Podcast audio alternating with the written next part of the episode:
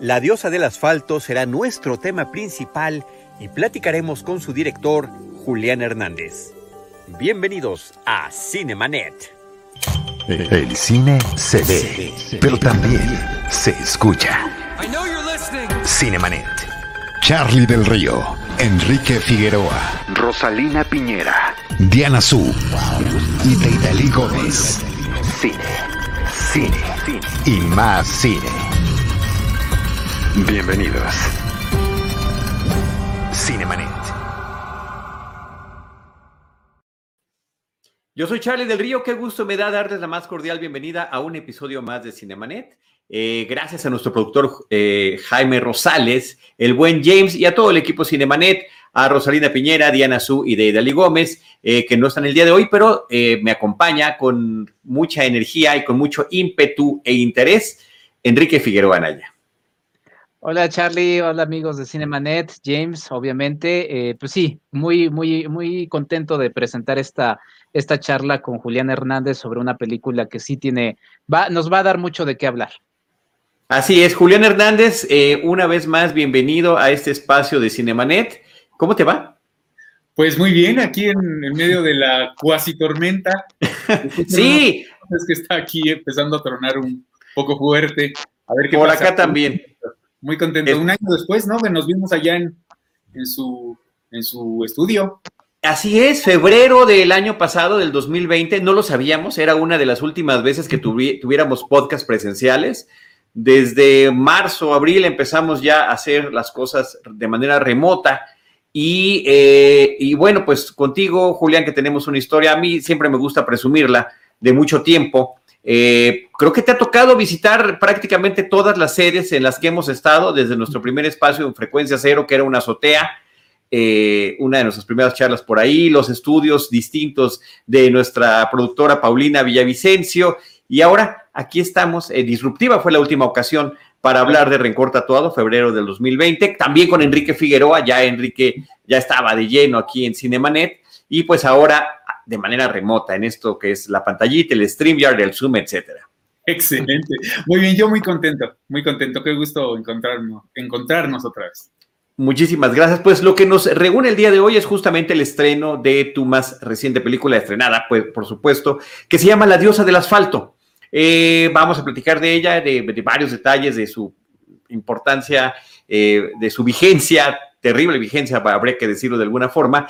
Pero pues como siempre te pedimos la pregunta más difícil, Julián, em, que es darle a la gente, al público que no la ha visto, una pequeña eh, probadita de qué se trata, la premisa de la película, sin spoilers y demás. Ok, bueno, la, diosa del asfalto es bueno, una película escrita por Inés Morales y Susana Quirós.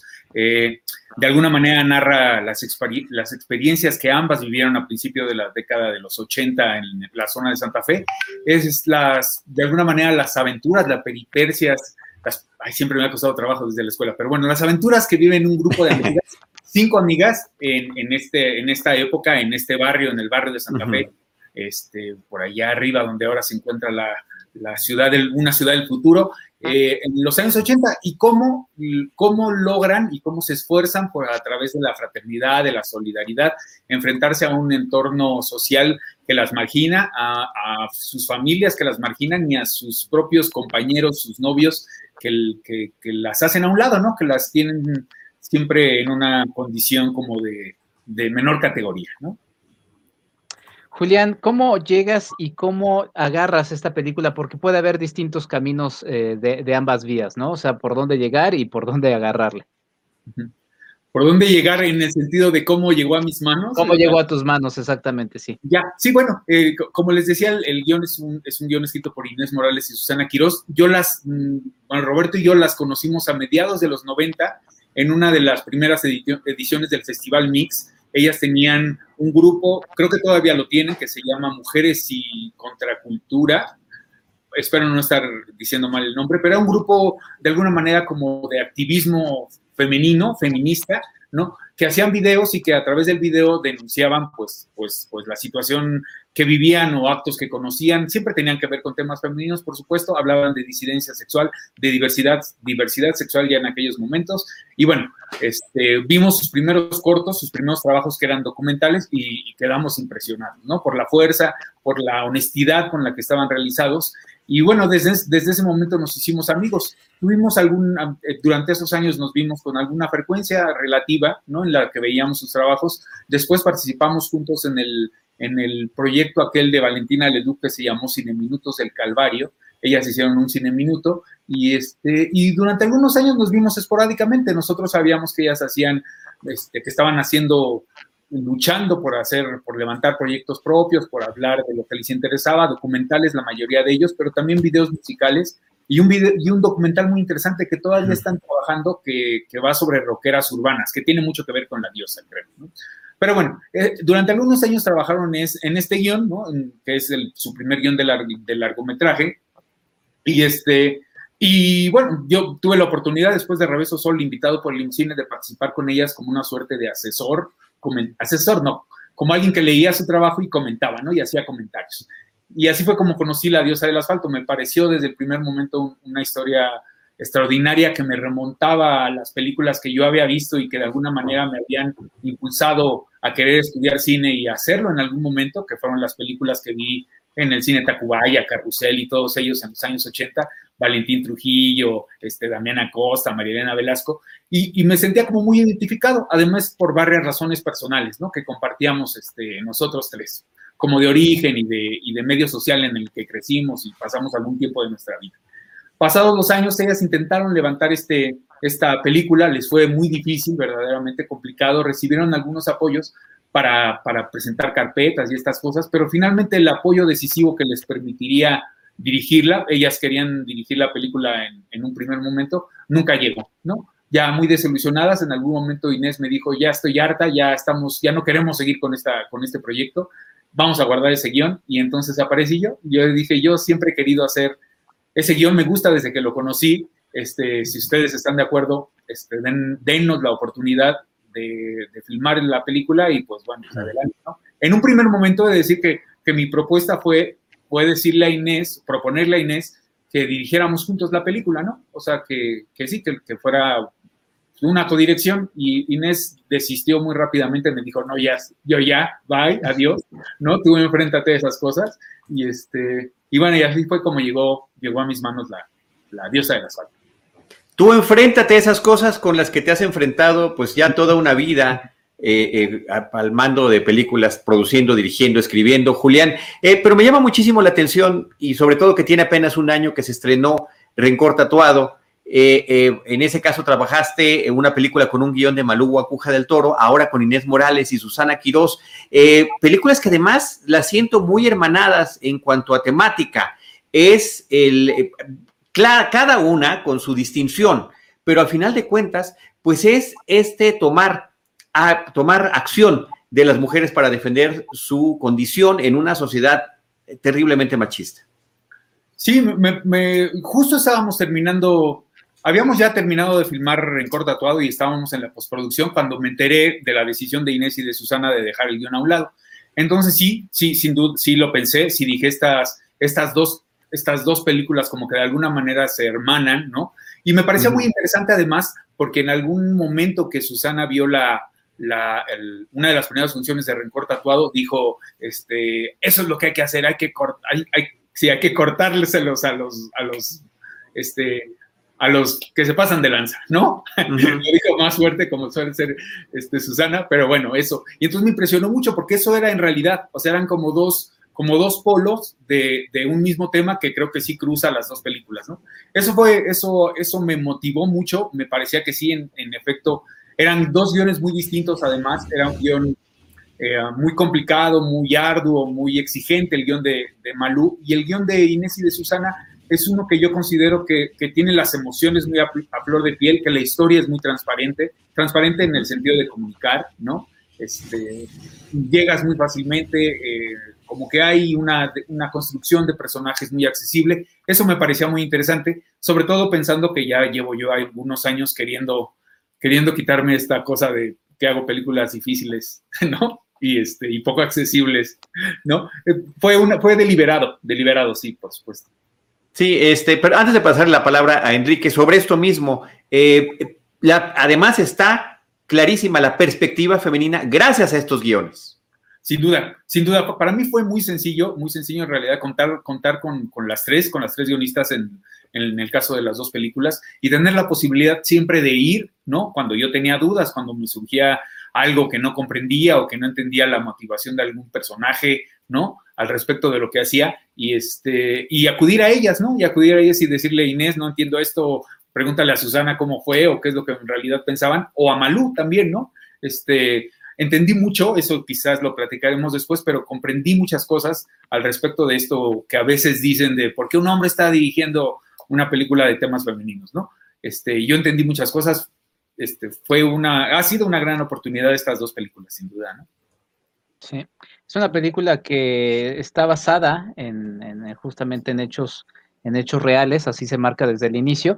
Eh, ¿Cómo vas desarrollando porque también a lo largo y como se ha comentado ya, es una película con la que vamos teniendo empatía con estos personajes, que termina siendo muy importante, ¿no? Porque hay momentos en los que uno parece que sí va como que tomando cierto camino, pero al final entiende a todos, a todos y todos son diversos, ¿no? Eh, ¿Cómo fuiste construyendo estos personajes, eh, Julián? Basado un poco en, el asunto también de, del aspecto de los hechos reales, de la historia que sí, que sí sucede y que se va cruzando en diversos momentos en la película.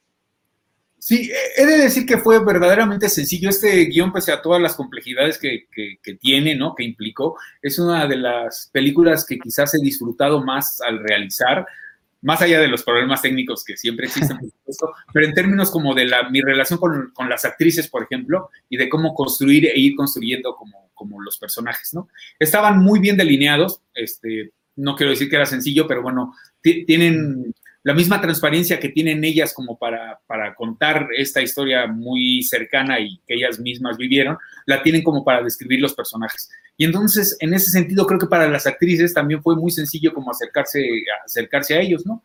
Además de que creo, y creo que esta es la película en la que lo... Ah, he puesto, no he puesto en práctica porque fue una situación que tuvo que darse así, pero pero ustedes saben que a mí no me gusta ensayar, ¿no? Ensayar en un salón y leer el texto y estas cosas. Lo hago cuando es verdaderamente este, una solicitud de los actores o de alguien por ahí, pero prefiero no hacerlo y esperar hasta la locación. Y entonces, es todos estos elementos, que el guion estuviera también escrito, que las actrices estuvieran tan dispuestas y que además la locación ofreciera muchas oportunidades como de, aprovechando lo que les ofrecía construir el personaje fue muy rico, la verdad. Mabel lo decía de una mejor manera, decía que, el hecho de decir estos textos caminando por una pendiente en donde la grava está suelta o, estando, lo decía, lo decía Samantha también, tirada al lado de un, de un canal del desagüe que que bueno, que es un canal del desagüe y que del basurero que está un poquito más allá salen ratas y se oyen los, los ruiditos, como que te ayuda a construir, ¿no? Y te ayuda un poco a sumergirte, pues, en lo que podrían haber vivido estas, estas chavas en, y que todavía se vive sin duda, pero bueno, hace 40 años que fue cuando sucedieron los, los hechos reales, ¿no? Claro, a principios de los años 80 es cuando se supone que la mayor parte de la película está eh, narrada. Y ahorita que estás comentando ese tema, sí me gustaría mucho que nos platicaras, por favor, Julián, sobre ese trabajo en la locación. Eh, ¿En dónde estuvieron filmando para dar esta impresión de un Santa Fe de principios de los años 80? Y, eh, y también el trabajo de diseño de producción, porque hay una serie pues, de muchos eh, paredes que están pintadas con anuncios oficiales, no oficiales, algunos de la época. Hay uno de principios de, los 90, hay una parte de, la película que está en el 92 y no se alcanza a ver la palabra completa, eh, pero pues fue un lema de gobierno que era solidaridad. Y solidaridad es el tema principal que están viviendo estas chicas ante una vulnerabilidad de una sociedad que no las puede proteger ni oficialmente, ni en la familia, ni en su colonia, ni en su barrio, ellas encuentran este refugio entre ellas. Entonces me pareció pues un detalle muy interesante que las viéramos a ellas eh, eh, eh, junto a este anuncio que decía solidaridad o que parcialmente que quienes tenemos la suficiente edad pues recordamos, ¿no? Claro. Claro, sí, bueno, sí, en efecto, como dices, yo, yo, a mí siempre me ha gustado mucho tener la posibilidad de filmar en locaciones, ¿no? Si tengo alguna referencia de algo que haya ocurrido en una locación específica, pues busco la posibilidad de hacerlo y de ir a esa locación. En este caso, pues bueno, era, en muchos sentidos era, era imposible porque ya no existe nada de lo que existe por ahí, pero había otras zonas porque, porque el espacio en el que se, en el, que se desenvolvían las bandas en los años 80, pues era muy amplio, ¿no? Iba de Portacubaya, Observatorio, este, el San Antonio, Jalalpa, por todos esos lugares, y encontramos dos o tres en esas zonas, ¿no? Por ejemplo, el, canal del desagüe, ¿no? Donde ocurre lo de Sonia, o el basurero donde, donde se encuentran Guama y el Verrugas, esos ocurre, están muy cerca de los lugares originales. Lo demás era muy complicado y entonces sí hubo una, una búsqueda un poco extensa que nos llevó hasta Iztapaluca y a otras zonas del Estado de México, que fue donde yo recordaba, ¿no? Yo recordaba cuando era chico y cuando, cuando andaba por ahí que el espacio físico como que, como que era parecido, ¿no? Como que yo dije, ah, sí, así era. Tenía algunas dudas como, como sobre todo en términos como del, ladrillo, ¿no? Que yo dudaba y decía, este ladrillo como que lo veo muy moderno, pero no, en efecto sí pregunté y si ese que ven por ahí, ¿no? y yo no es que no recuerdo que haya sido así, pero sí, en efecto sí era así, ¿no? Y, este, y bueno, y hasta allá nos fuimos a filmar. del lado de la dirección de arte, pues, pues conté con la, con la ayuda y la colaboración y el cariño de Erika Ávila, que en realidad es, este, es, es una mujer muy exigente, ¿no? Sí muy disciplinada, ¿no? Que hace unas investigaciones así, que, a veces te dice, ¿cómo? Y como tienes alguna foto de por ahí, tú le mandas una foto y de pronto descubres cuando llegas a la locación que no solo hay una referencia parecida a esa foto que tú le mandaste, sino que hay una investigación muy grande por ahí. Había dos o tres lemas en aquella, de aquella época que me interesaban, como ese de solidaridad. Hay otro, hay una pinta por ahí que hace referencia a un disco de José José que todavía no se grababa, pero que era una cosa que yo quería poner en esa pared, ¿no? se supone que esa, esa, secuencia ocurre y ese disco todavía no se grababa en la realidad, pero bueno, son licencias que solo los muy fans de José José como yo lo sabrán, ¿no? Pero, este, pero eso, eh, hay, hay como un trabajo muy meticuloso, verdaderamente muy meticuloso, a mí me sorprende las cosas que lograba que logró Erika en la película y, este, y, que, y, que, y que dotan de riqueza sin duda a la película. Y es uno de los elementos que también ayuda mucho a los actores a construir sus personajes, ¿no? La, la, la casa del Verrugas, la que está ahí al lado del basurero, literalmente al lado del basurero, está construida íntegramente por, por Erika, aunque parece que ahí está, ¿no? Claro, que ahí ha estado siempre. Ajá. Sí, sí, es un gran trabajo de, Erika. Eh, le mandamos saludos. Sí, sí, sí, es una mujer muy exigente y justamente eso se refleja en, en, la pantalla. Y bueno, nada más porque también iba a mencionar eso de solidaridad, pues es que justamente ese jugueteo de que no se vea la palabra completa, pues puede hacernos pensar justamente en sororidad, ¿no? Que es una palabra eh, que, ha tenido mucho, mucho auge en los últimos años y que justamente es lo que estamos viendo ahí, una sororidad justamente porque estamos hablando de un elenco y de personajes femeninos. Pero hablemos del arte, porque sí, la verdad es que el arte es, es, espectacular. Eh, hay una escena, no voy a revelar eh, en qué parte, en donde está involucrada una patrulla eh, y pues, la, o sea, dices, ¿de dónde sacaron eso? Eh, ¿cómo, ¿Cómo fueron todos estos elementos? Porque finalmente hacer una película de época como, como lo es esta también, pues no es tan fácil en nuestro, en nuestro país, Julián. E inclusive si nos vamos a tantitos años atrás, de repente hay dificultades, ¿no? Porque todo ha cambiado, hay muchas cosas que se pierden, eh, no es una industria tan desarrollada como, no sé, por ejemplo, los Estados Unidos, pues puedes decir, ah, necesito un auto de tal fecha, de tal mes, de tal día, y seguramente ahí lo encuentro ¿no? ¿Cómo fue este trabajo? Cuéntanos. Es, es, es, complicado, tienes razón, es complicado y es caro, ¿no? Es caro, o sea, cuando, cuando la gente a veces piensa que hacer una película de, de época es una cosa muy sencilla, pero en realidad no, es muy complicado. Y, hay, y otra de las cosas que ocurre con mucha frecuencia, ¿no? Y que le ocurre le ocurría al cine mexicano en, la en décadas pasadas, es que a veces, y que ocurre mucho con el vestuario, que también creo que es un, que es un acierto muy grande de, de Alejandro Caraza en la película, es que la gente piensa 1992, va, va a buscar, ¿no? Ve 1992 y dice, ah, claro, es que así era el vestuario.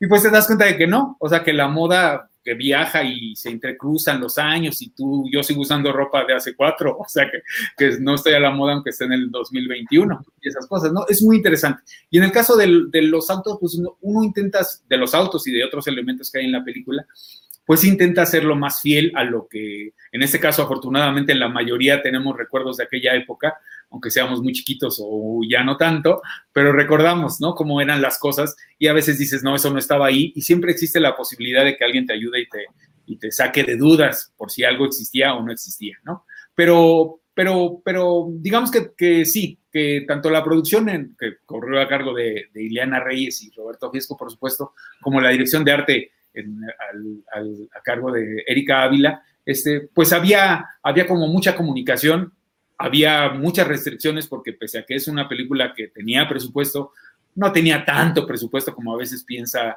el público cuando, cuando aparecen los créditos y salen un montón de personajes, ¿no?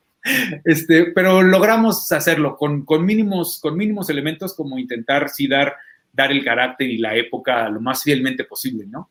Que yo creo que ahí está el secreto verdaderamente de, de pues de, de, sí, de construir una época. ¿no?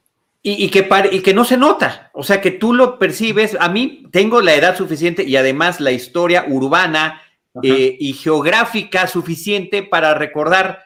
Y sí, es así, eh, Julián, estoy muy sorprendido. Déjame leer un comentario y después te paso el mío. Luis Jardón dice: Saludos a todos las y los involucrados en este gran trabajo. Saludos desde la Avenida Santa Lucía, Álvaro Obregón, Colonia Corpus Christi, y que el rock y la libre expresión de los cuerpos y las pasiones sea.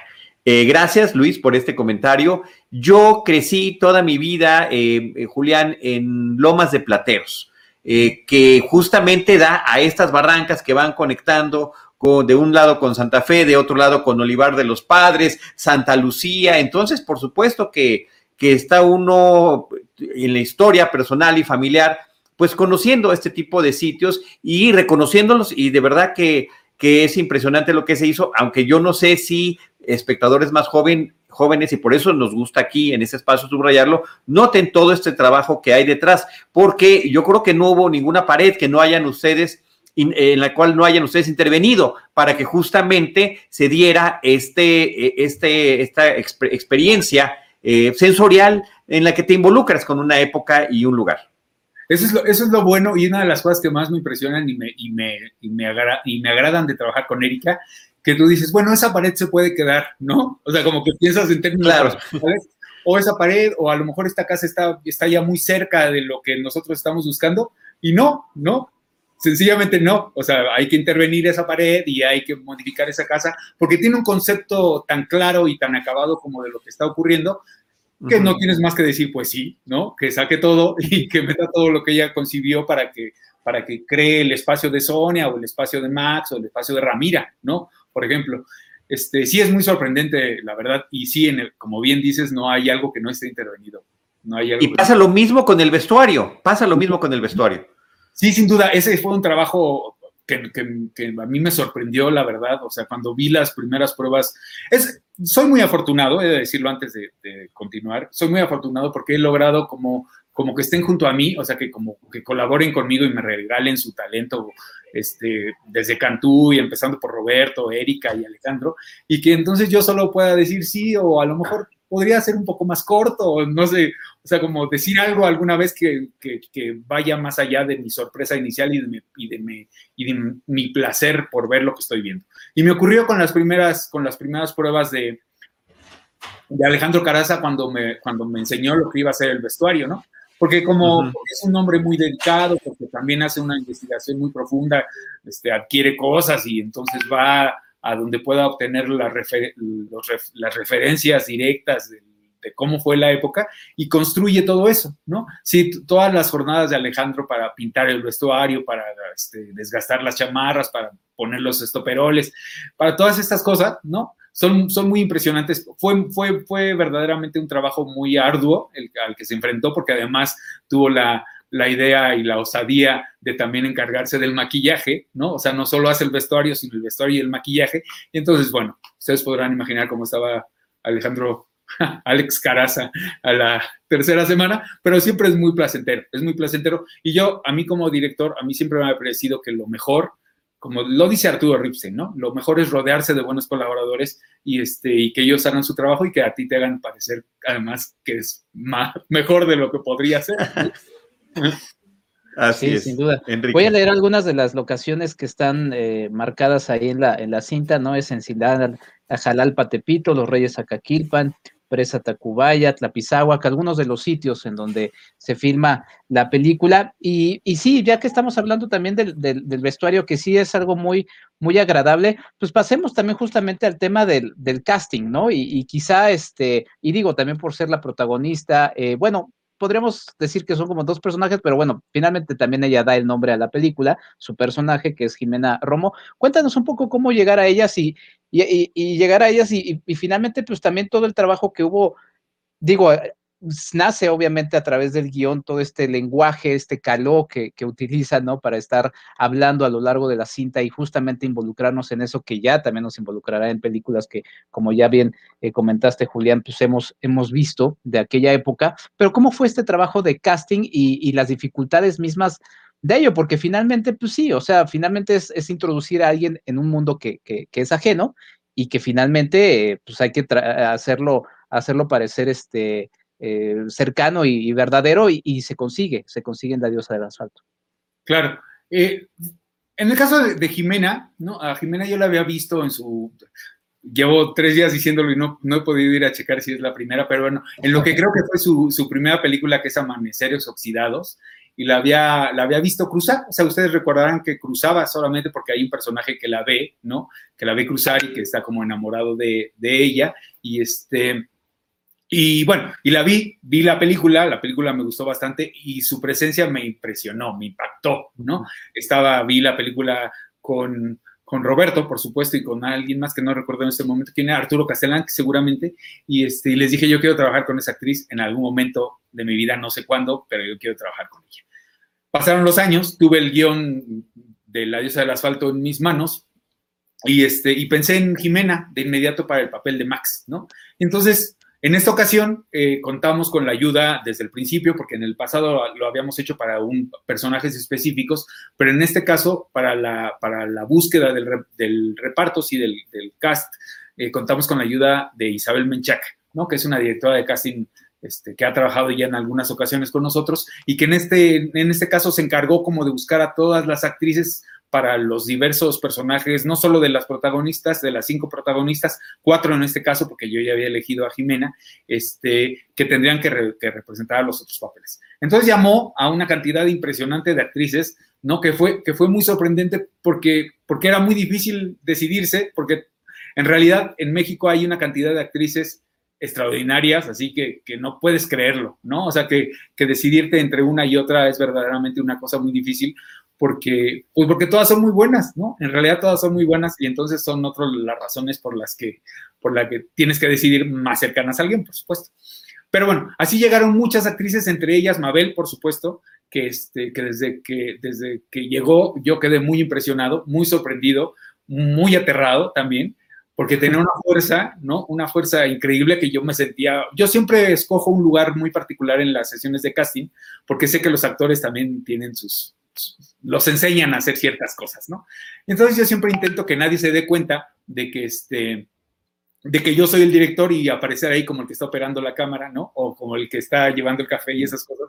Y entonces ellas accionan ante, ante alguien más que es Roberto casi siempre, ellas y ellos, por supuesto, y, este, y lanzan todos sus encantos hacia la persona que establece la relación con ellas, entre ellas el director de casting y la persona que está conduciendo la sesión, ¿no? Y yo permanezco por el fondo, ahí como viendo y analizando, y después aparezco y digo, ah, pues yo soy el director o cosas así, y entonces crea un shock ahí como en los actores, porque dicen, ay, me dirigí todo el tiempo a la persona equivocada, tendría que haber conquistado a este y no a estos, ¿no?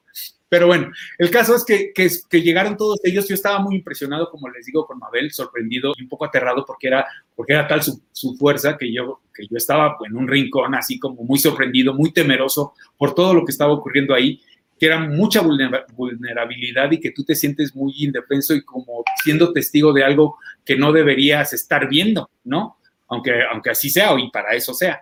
Pero bueno, pero había una cosa, yo la hubiera eh, seleccionado desde el momento inicial, pero había una cosa que me, que me, decía, quizás va a decir que no, aunque a mí me encante y nos encante a todos los que estamos aquí, y que es que, es que tenía el cabello hasta la, hasta la cintura, ¿no? quizás más, ¿no? Tenía una, una cabellera impresionante, grandísima, Y bueno, una vez ya ustedes saben, ya vieron la película y se ve lo que está pasando ahorita, pues que hay un momento en el que ella tiene que hacer algo con su cabello. Y yo dije, por supuesto que no lo va a querer hacer. Hacer eso significaría dejar de, tener algunos papeles durante algún tiempo, o sea, ni para qué me arriesgo, ¿no? O sea, ya, es, no sé, ¿no? Y estaba yo así un poco. Roberto insistió, sabiamente, dijo, es que Mabel es Ramira, o sea, no hay duda, ¿no? De que ella es Ramira, y así fue como Mabel se quedó aunque ya se había quedado desde el inicio con ese papel, ¿no? Samantha, este, Alejandra y, Nelly también llegaron a ese, a ese, a ese casting y, creo que todos tuvimos, estuvimos de acuerdo en, casi desde el momento en que las vimos, que ellas tenían que ser las, por lo menos las actrices que interpretaran al grupo de amigas, ¿no? Me acuerdo de Samantha mucho, bueno, de Samantha y de Nelly, porque Samantha me recordaba mucho a Delia Casanova.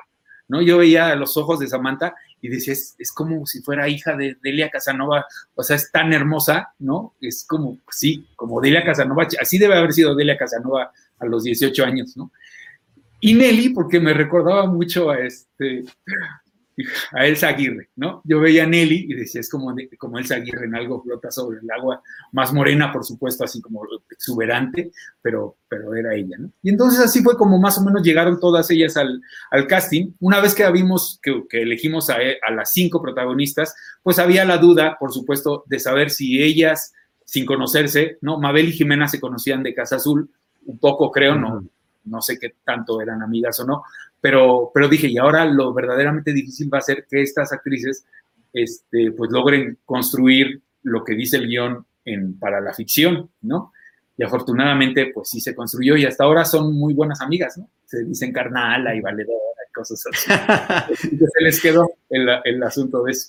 En cuanto, y para acabar velozmente, que me extiendo así, lo del, lo del caló era, era, tuvimos la, la fortuna, por supuesto, de tener a Susana, ¿no? En un primer momento le pedí a Susana e Inés que si podían grabar algunas de las secuencias de la, de la película para que las actrices se acercaran un poco a cómo la misma Susana, que sigue, que conserva la manera de hablar, ¿no? El, dominio del caló, este, cómo, cómo, cómo habla y cómo entona y cómo modula y cómo habla, pues, ¿no?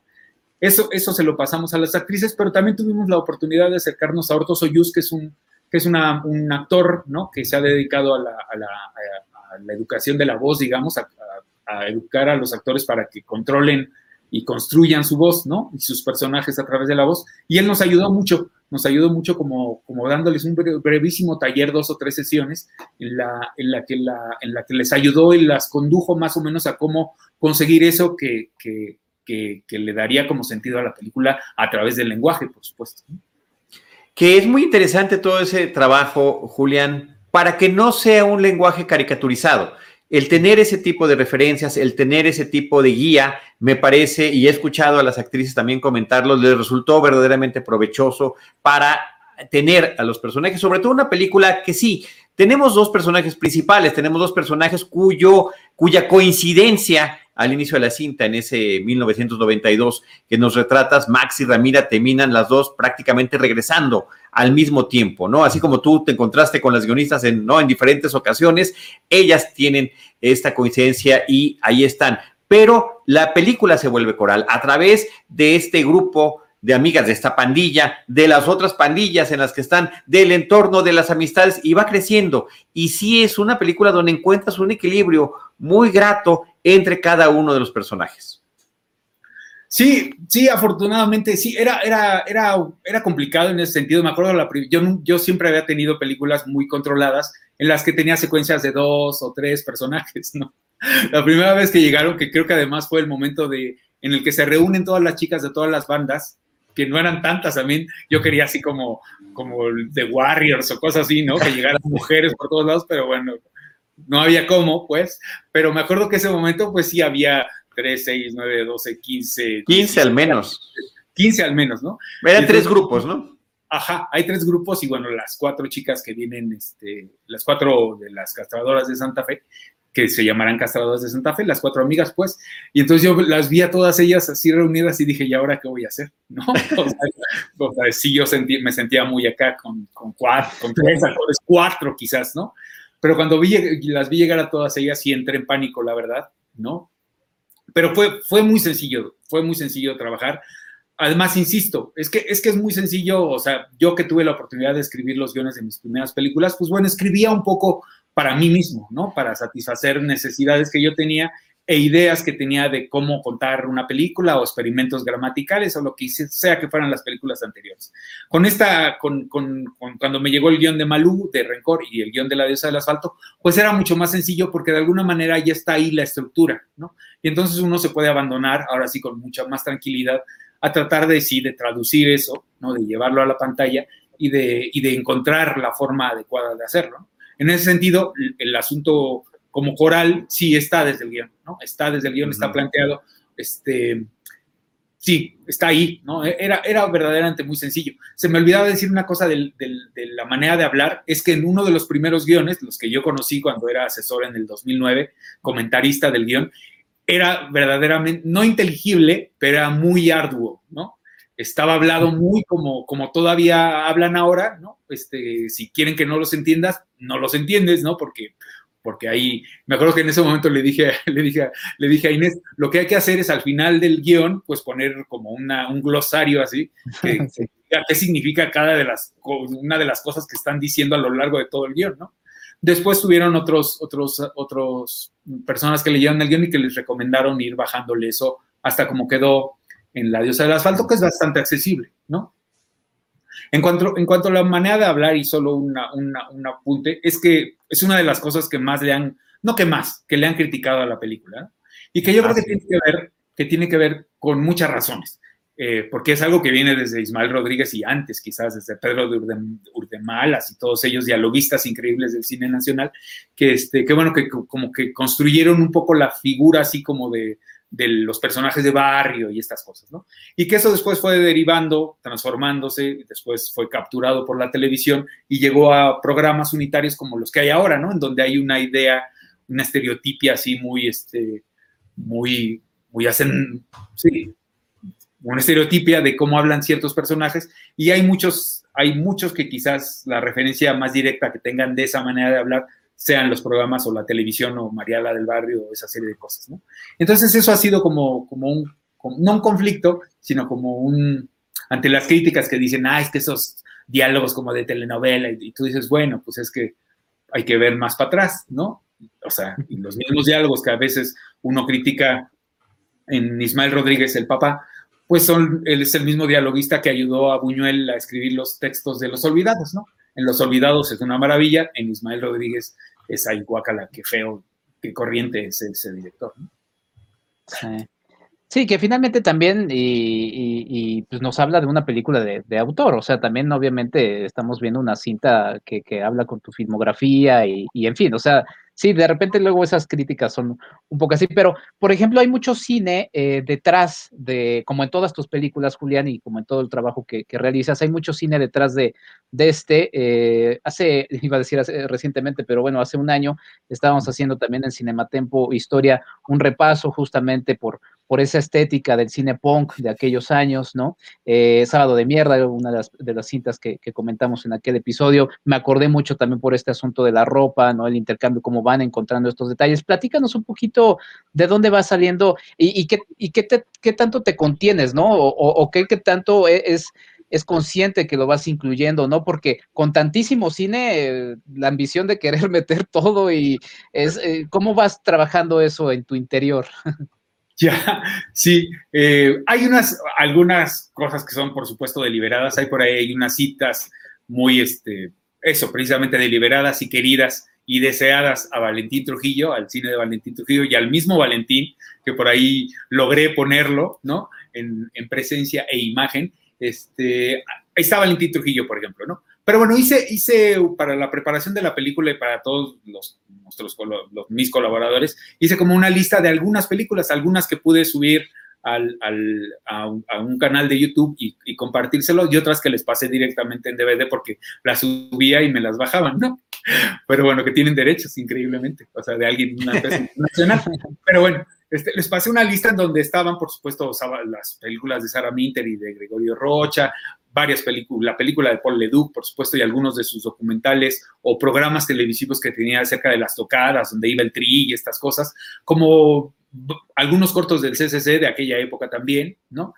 Algunos del CUEC, y este, que también obtuve por ahí, y, este, y varias películas, ¿no? Varias películas ya de mayor acceso, que me parecían que, que daban como una visión amplia acerca de lo que podría ser este, una, un acercamiento, digamos, cuasi documental a, la época y la ficción, ¿no? De Ismael Rodríguez Hijo, incluso de Valentín Trujillo, con todo el respeto con el que se acercaba a las películas, siento yo, digo, no lo conocí desafortunadamente, pero lo siento al ver sus películas. Y entonces estaba Valentín Trujillo, Damián Acosta, estaban los intrépidos punks por ahí, Siete en la Mira, había como, un, como una, las, las películas de Rosa Gloria Chagoyán, desde La Guerrera Vengadora hasta las Lolas, las Traileras, y La Lacrana, por ahí, había como un amplio espectro de películas que a las que yo quería, a los directores sobre todo, a los que yo quería hacerles como una suerte como de pequeño ah, cita en la película, ¿no? Como de alguna manera decir, esta película está basada directamente en, en lo que yo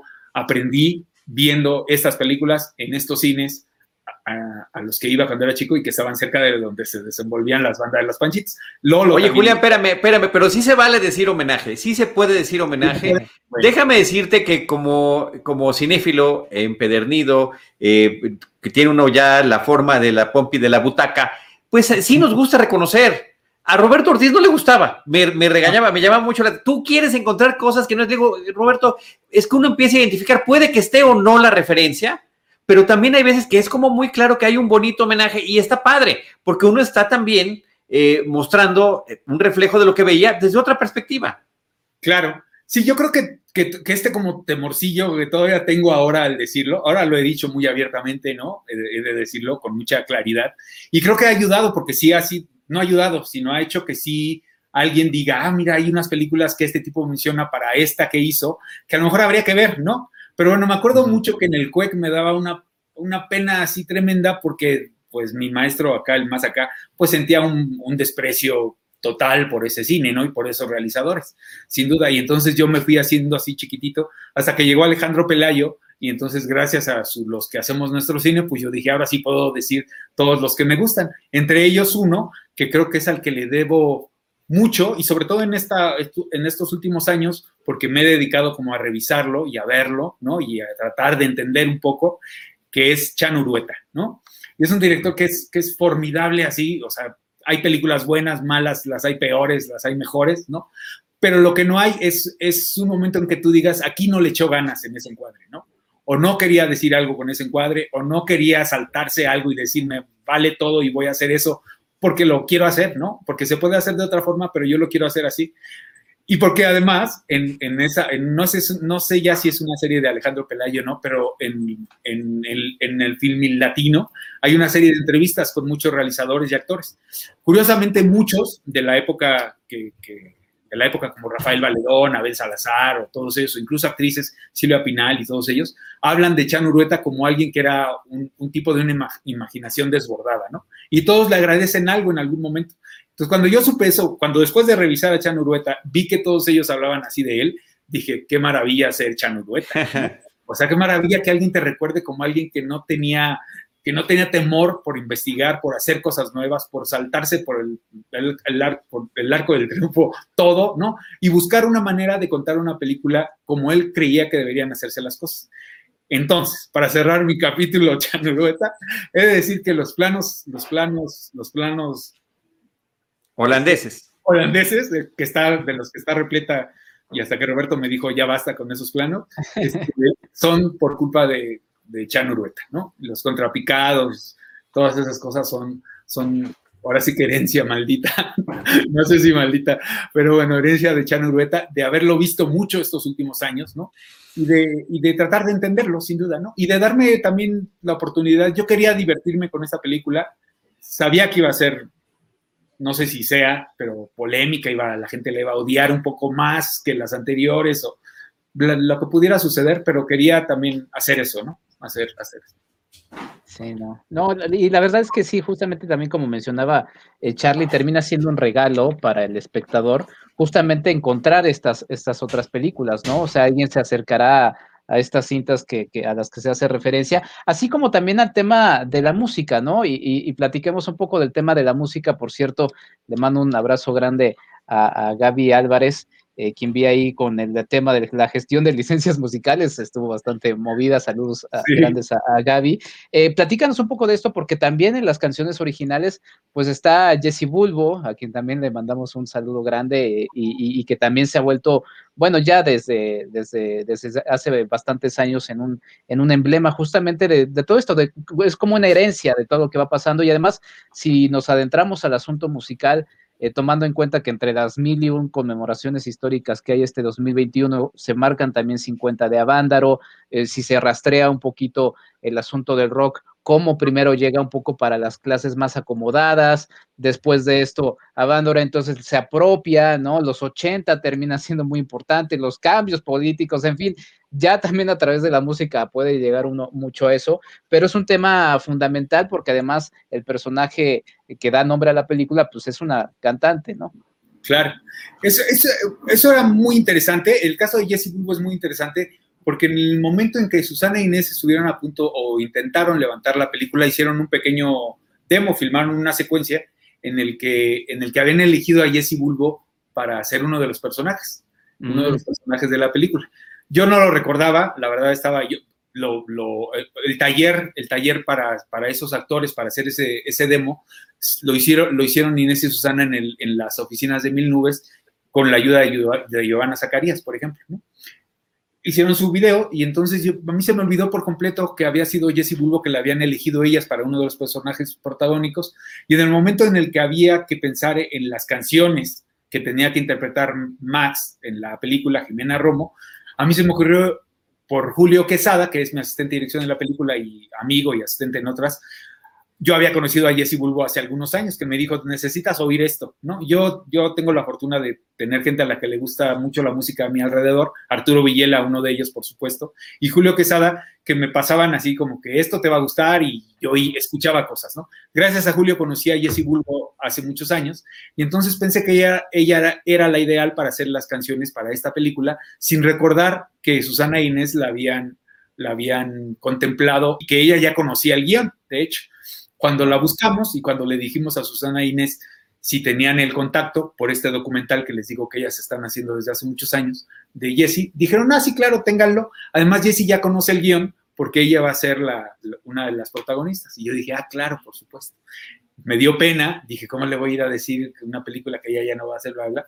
Pero dije, bueno, han pasado 10 años, ¿no? Yo creo que ya lo entenderá, ¿no? La edad de las actrices y los personajes en la, en la película es muy clara, no sé qué. Y fuimos, y afortunadamente dijo, sí, por supuesto, yo, yo hago las canciones cuantas quieren, ¿no?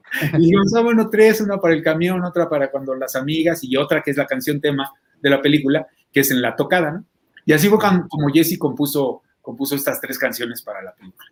Que, perdón, que perdón, ahí es, es muy interesante porque justamente la secuencia musical pues a, algunos les podría parecer un poco incómoda porque se sale de lo convencional y pues es Jesse Bulbo, se sale de lo convencional, ¿no? O sea, que la ha escuchado, la verdad es que termina siendo muy refrescante por ese aspecto, entonces termina, porque además ahí hay un discurso musical, hay un, hay un discurso social, hay, hay todo un asunto contracultural que termina marcando y envolviendo muy bien a la película.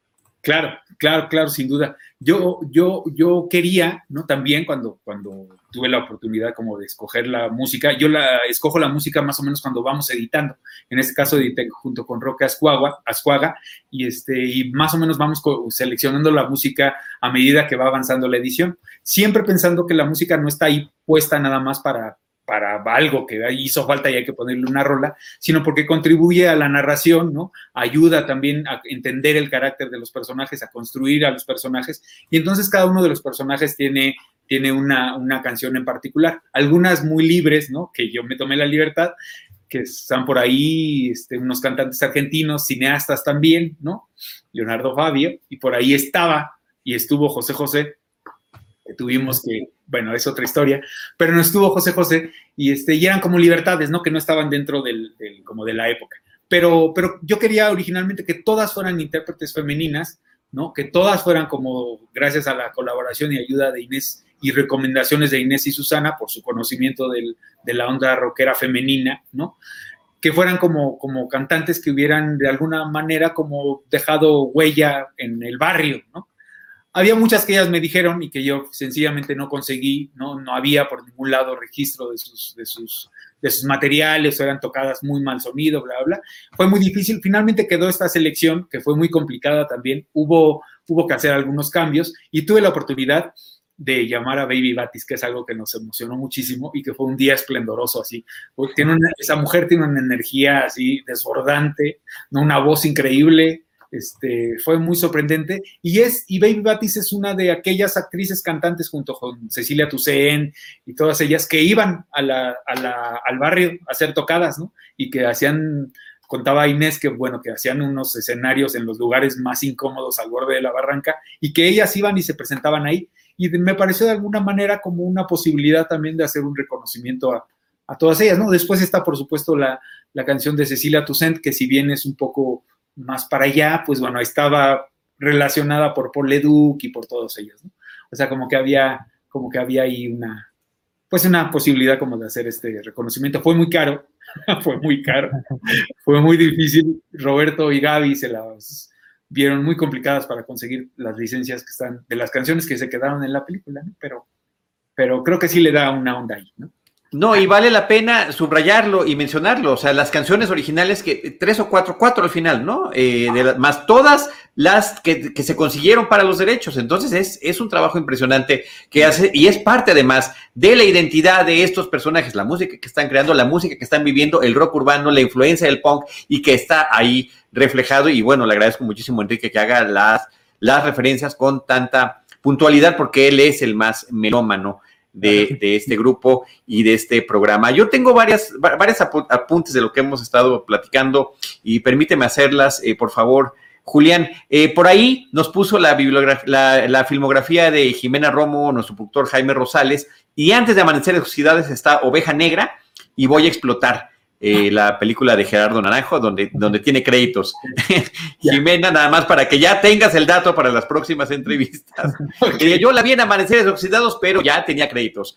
Eh, la verdad que no, no recuerdo su participación, sí vi esas películas, pero no recuerdo con detalle su participación. Sobre lo que estabas contando del guion de, de Inés y de Susana y de la forma en la que fue evolucionando a lo largo de los años, me estaba yo acordando eh, de un libro de Álvaro Mutis que se llama Diario de Lecumberri, donde él narra sus experiencias cuando estuvo encerrado, este escritor colombiano en esta cárcel de México, y ahí tienen ese tipo de glosario. Eh, Julián decía, porque entonces me dijo chido, ah, entonces chido es algo que está bonito, cosas que ahorita ya, eso es, libro fue escrito por ahí de los sesentas, eh, que ahorita ya tantos años después ya están involucrados en nuestro lenguaje cotidiano, pero eran palabras que tenía que describir para que la gente supiera de qué, de qué, de qué es lo que estaba eh, hablando y narrando, ¿no? De tu paso por la escuela de cine, pues yo me acuerdo de, de mi universidad, yo estudié comunicación, especialidad en cine, y sí, mis compañeros, eh, no, que Tarkovsky, que Bergman, y pues a mí me, otro tipo de cine popular el que yo veía.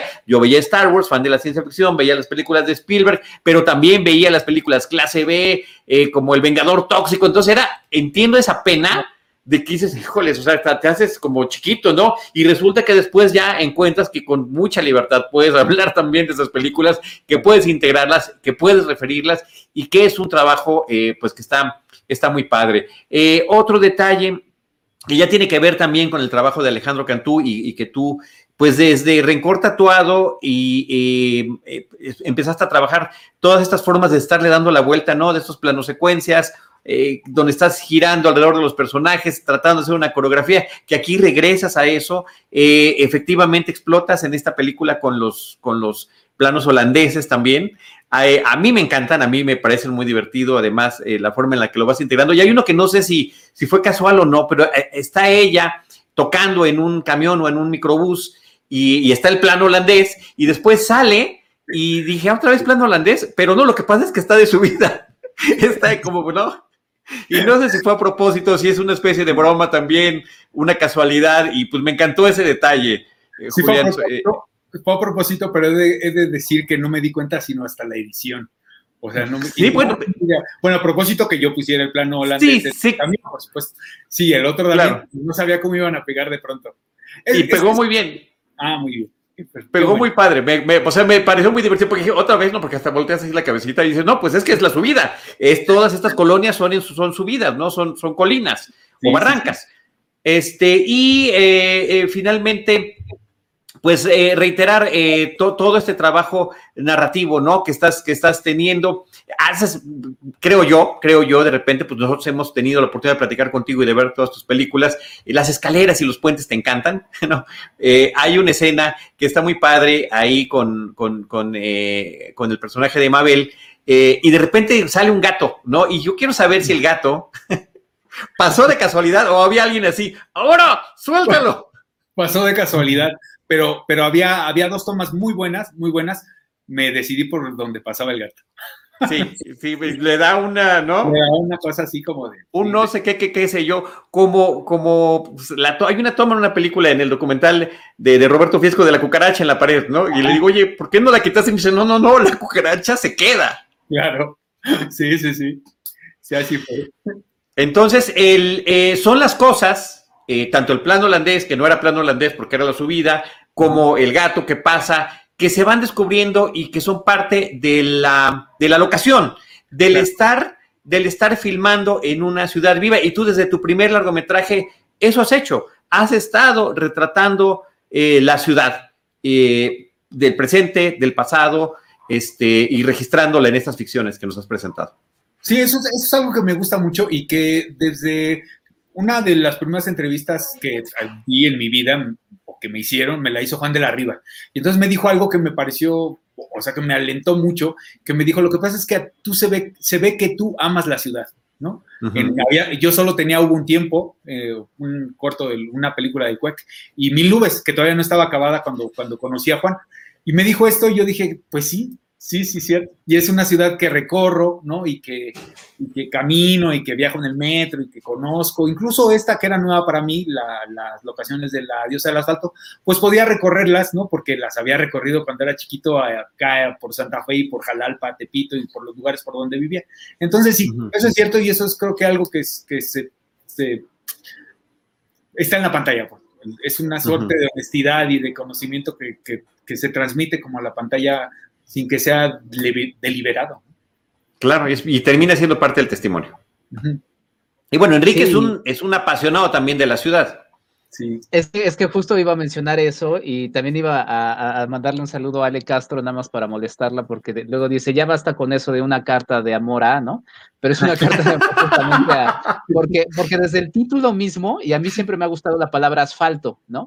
De hecho, en mi etapa de, de, periodista musical, pues era mi, mi, nick, ¿no? Era el asfaltos, ¿no? Porque, y ya ese nombre te marca un poco ese amor y, a, la ciudad, ¿no? Porque el asfalto, pues, es una característica de las ciudades, ¿no? Digo, no sé si es una de las mejores características, pero es una de las características. Y, bueno, yo nada más por mi parte cerraría eh, con este ejercicio catártico, ¿no? Estamos inmersos en una situación que lamentablemente no, no ha mejorado, ¿no? Eh, también es un ejercicio, primero como hombre, verlo, es un ejercicio de empatía, porque estamos viéndolo y por eso nos, gusta tanto el cine.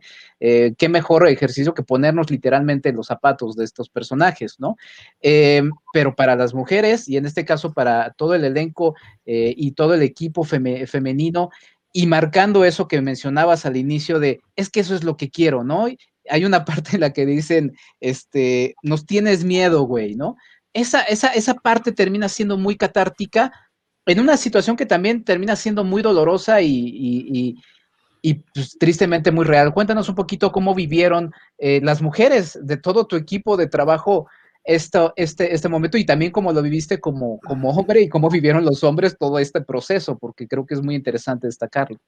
Claro. Y de cara a nuestra, a nuestra realidad contemporánea, Julián, perdón. Sí, eso, eso es muy importante creo que todas las actrices estaban de acuerdo en que era una película que necesitaba realizarse, ¿no? Que era una historia, que la historia de Inés y de Susana, que, eh, en origen habían vivido de alguna manera, ¿no? Que todas las amigas y las conocidas de Susana, que formaron parte como de, de estas bandas, que merecía ser conocida, digamos, ¿no? Esto que se menciona tanto de visibilizar, ¿no? En la actualidad, creo que todas ellas estaban muy conscientes y también de que era una oportunidad para ellas mismas como, como mujeres en la actualidad, como de decir algo y de comunicar algo, ¿no? En este caso yo me siento así un poco como un vehículo, ¿no? Como alguien que recibió un guion, que lo entendió y que lo quiso y lo amó lo más profundamente y, y con la mayor honestidad y que lo llevó a la pantalla con la ayuda de todas estas mujeres, desde Ileana Reyes, Erika Ávila, este, Nancy, que nos ayudó con los peinados, las actrices,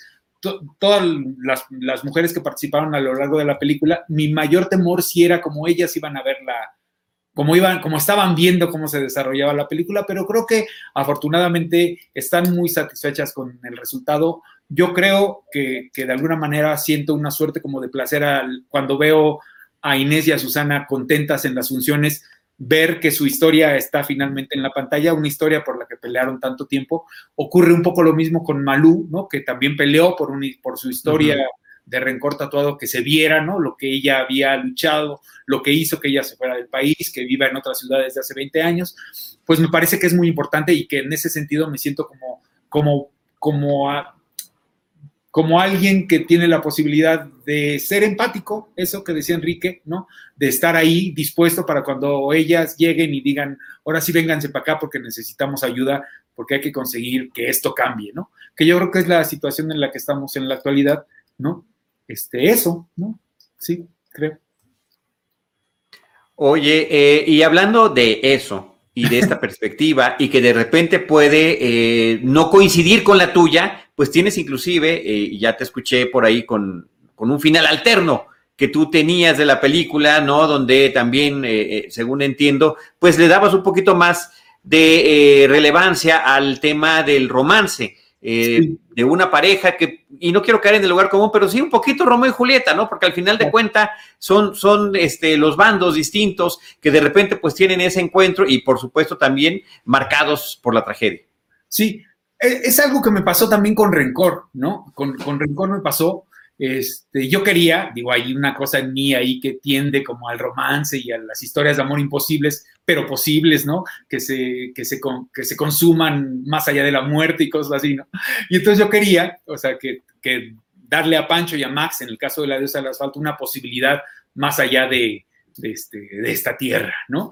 Y filmé, filmé ese final, está, está guardado Afortunadamente me di cuenta de que no tenía nada que hacer en esta película, como tampoco tenía nada que ver lo que yo le pedí a Malú que escribiera para Rencor, que era que, Aida y que Vicente tuvieran una posibilidad amorosa.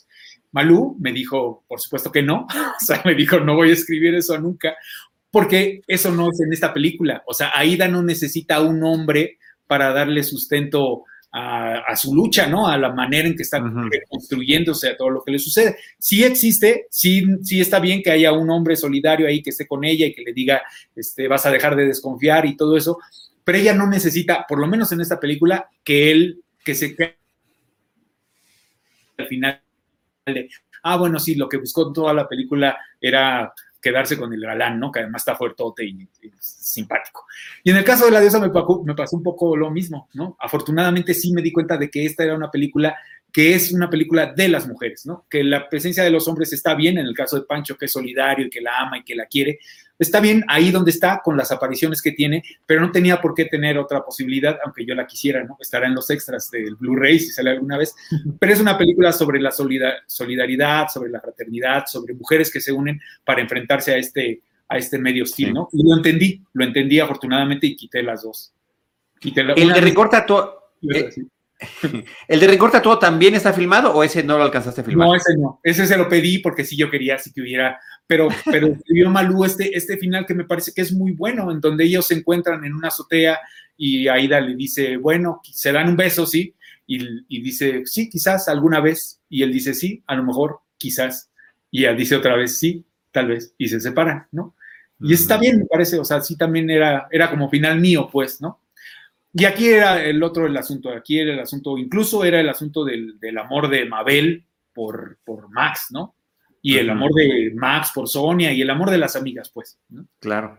El pacto este que hacen en algún momento de la película. Que, que, que no, queda muy claro, además, este, lo, lo, hacen muy, no nada más lo practican, sino que además lo sellan, ¿no? Físicamente, como, como debe de ser en ese tipo de, de grupos. Eh, Julián, ¿dónde puede la gente ver La diosa del asfalto? La diosa del asfalto está y estará durante todavía tres o tres o cuatro o ocho semanas, si el público lo quiere, en la Cineteca Nacional en la Ciudad de México. A diferencia de las otras películas, yo siempre me peleaba, bueno, peleaba, pero decía, ay, ¿por qué le dieron esas alas a las películas? En esta ocasión creo que está bien, ¿no? Ah, la, colocaron en lugares en donde yo creo que, el, que, puede tener una mayor repercusión, donde la gente que vaya puede identificarse de primera mano y no verla solo como, como una cosa que ocurre en la ciudad, pero a la que nunca me he acercado siquiera, ¿no? Está en el cine Tonalá también, está en, varias ciudades de la República, en Aguascalientes, en, Guadalajara, en Monterrey, en sitios que me parece que son los más correctos. Por ahí anda en las redes sociales de la película, específicamente en qué tipo de salas está. Me parece que está bien, estaba en el cine, en el cine Tlagua, que estará ahora que todo se solucione, todo esto terrible que sucedió. los cinemas Tlagua que estaban ahí abajito de la estación, ¿no? Y bueno, está haciendo ahí la película. Y, este, y bueno, está en varios lugares en Ecatepec, en este, Chimalhuacán, por ahí. O sea, bien, o sea, creo que está bien colocada. Me gusta que esté por ahí, me gusta que, que se pueda ver en esos lugares y que encuentre a su público, porque es una película que honestamente y con mucha sinceridad busca tener una cosa de esta de arraigo popular, como decía Ayala Blanco de las películas de Valentín y de la India María, y que quiere encontrarse con ese público familiar y bla, bla, bla. Después llegará a una plataforma y creo que ahí también tendrá su oportunidad ¿no? de encontrarse con, con, su público. Mira, ahí hay Claro, y, cuando llegue, eh, por supuesto que también estaremos promoviendo esta charla, ¿no? Para que la gente la tenga, la tenga presente y que son otras ventanas que han resultado increíblemente interesantes para, para nuestro cine mexicano. Sin duda, ya, ya lo comentaba Roberto el otro día, creo que en una semana tiene no sé cómo se midan esas cosas, pero bueno, son, son una cantidad de vistas que, jamás pudimos imaginar reuniendo todas las películas que hemos hecho en todos estos años, ¿no? En 20 años, o sea, 5 millones, qué increíble. Pues sí. Última pregunta, este Julián, nada más sobre otro proyecto que hace un año nos platicabas. Quiero saber si hay algo al respecto, porque hace ratito mencionabas a Hilda Aguirre, mencionabas este parecido que te dio, este look que te dio Samantha Orozco, la película que eh, querías hacer, una comedia que, que yo sí la estoy esperando, yo te lo dije la vez pasada, lo reitero, porque además Tú me lo reiteras a mí y a todo mundo a través de tu Twitter con tu sentido agudo del humor eh, que tienes sobre nuestro entorno, esos, este, ¿no? Que, vivimos todos los días, que a veces parece parodia, pero no lo es. Ah, ese nos fue Julián. Desapareció la, ahí, está, ahí, está regresando, ya regresó. Eh, Julián, nos habías platicado que tenías la intención de hacer una comedia sobre la filmación de Sor Yeye.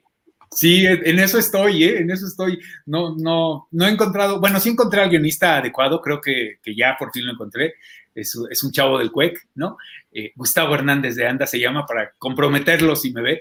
Y creo que vamos a escribir esa película que sí me, me, emociona muchísimo porque está todo lo que me gusta, ¿no? El cine mexicano, la cultura pop, la música y una trama ahí intrincada entre quién es, quién es la que le pone la voz a la cantante, a la actriz que interpreta, ¿no? Antes creo que voy a hacer, y ojalá se me haga, una película que se llama Los demonios del amanecer. Y este, y bueno, ya verán. ok, ok, muy bien. Eh, Enrique, ¿algún otro comentario? Pues no, nada más añadir y, remarcar el asunto de que, bueno, se inserta también en un cine que habla sobre las juventudes eh, mexicanas, ¿no? Es una película que se inserta muy bien en estas discusiones que todavía eh, continúan y persisten desde los años 80, en esta particular eh, etapa en la que está, pero que terminan siendo muy válidas y sobre todo también se inserta muy bien Em, pues en estas discusiones, y otra vez regreso al asunto de la empatía, es una palabra que me ha estado siguiendo todo este año pandémico, em, sobre, sobre el, ponernos y entender a las, a las mujeres. O sea, finalmente no podemos nosotros más que tratar de acercarnos a través de este tipo de ejercicios, porque sí, o sea, ha de ser muy complicado estar literalmente en sus zapatos. Hay muchas cosas que no percibimos, ¿no? Y, y este asunto catártico hay un momento en el que dos personajes se abrazan muy fuerte después de una serie de tensiones que hay alrededor y parecería que es como el punto culminante que las va a separar. No, porque finalmente, como lo dice una, lo hizo por todas, lo que haya hecho, ¿no? Vean la película. Entonces, eh, creo que es un ejercicio muy, muy interesante. Entonces, ya por ahí eh, vale la pena verla y vi por ahí que, por ejemplo, estaba presentándose en Ecatepec y estos sitios Mm, vaya, eh, vaya que ha de ser interesante escuchar eh, lo, que, lo que salen de esas, de esas charlas. Así que felicidades, Julián, y pues asistan a verla. Muchas gracias, compañeros. Se los agradezco mucho. Y eh, agradecer a quienes nos estuvieron comentando a lo largo de este, de este programa en vivo, Marce, Marcella Ríos, Norma Pablo, Víctor Velázquez, Ileana Reyes, Isaac Basulto, eh, nuestra querida Gina Cobos, Miguel Núñez, que nos mandó varios, varios comentarios, Rafael Paz Esparza, eh, Luis Jardón, Fer Fuchs, León Soria Ricardo, Carlos Mancilla Bautista, José Damián, Tochiro Gallegos. Gracias a todos eh, por, por, sus comentarios. Aquí quedan registrados en nuestras diferentes redes sociales, tanto en la transmisión en el Facebook Live como a través de YouTube. Eh, querido Julián, qué gusto qué honor eh, y gracias por tu tiempo, felicidades por la película eh, y, aquí estamos siempre a tus órdenes. Fíjate que, haciendo este recuento, pues desde eh, el cielo dividido, es que, es que hemos hecho estos, estos encuentros y no hemos hecho de mil nubes, porque no existíamos. Pero igual y, ahora que estamos en, en, pandemia todavía y que podemos hacer esto remoto, igual y un día tenemos chance de, de cubrir y ya decir, ya tenemos un podcast por cada uno de los largometrajes ah, de Julián Hernández. Estaría muy padre eso. Muchas gracias, se los agradezco infinitamente. Es un placer charlar con ustedes. Muchas gracias. Arroba Julián Herper, H-E-R, de Hernández Per de Pérez, Julián eh, Hernández Pérez. Está Julián Herper o Herper, no si lo queremos pronunciar así en inglés, porque es Twitter. Este, síganlo, síganlo en esa red social. Eh, arroba Enriquefa MX, arroba Charlie del Río y arroba Cinemanet. Gracias, Julián. Gracias, Enrique. Gracias, Jaime Rosales, detrás de toda la producción de estos programas en vivo. Y les recuerdo que nosotros en Cinemanet les estaremos esperando en nuestro próximo episodio con cine, cine y más cine. Esto fue Cinemanet con Charlie del Río, Enrique Figueroa, Rosalina Piñera, Diana Su y Deidali Gómez. El cine se ve, pero también se escucha. Cine, cine y más cine.